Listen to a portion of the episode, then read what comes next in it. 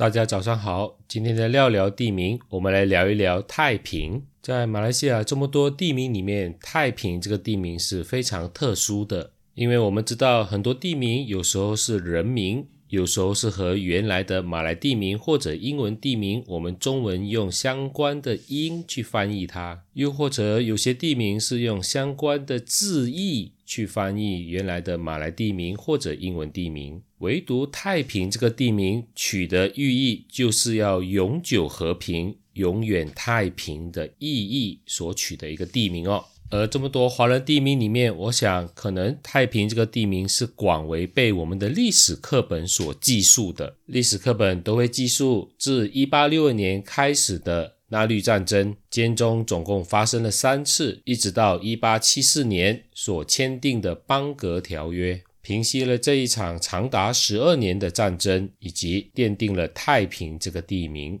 纳律拉入就是太平的前身。拉入在马来文是一种乔木，一般在早期的中文写作翻译为拉律，或者是拉纳，或者是纳律。律是律师的律。拉入纳律这个名字的由来也非常有趣。相传是当地的一位马来领袖 Long Jaffa 养了一只大象，就为这只大象命名为拉入。由于龙加发先后在这个地区发现了两大矿区，因此呢，这两大矿区就被他以他的大象的名字为命名，命名为拉入纳律。而这两大矿区后来就涉及到了两大华人帮会的争夺战了。一个是海山公司，一个是义兴公司。活跃在纳律的海山公司主要是真诚客家人，而在纳律的义兴公司呢，主要是惠州客家人。所以纳律战争其实是客家帮内部的帮会正在争夺利益所掀起的一股血腥的大战。前面两次的那律战争主要是义兴的惠州人与海山的真诚人的恶斗。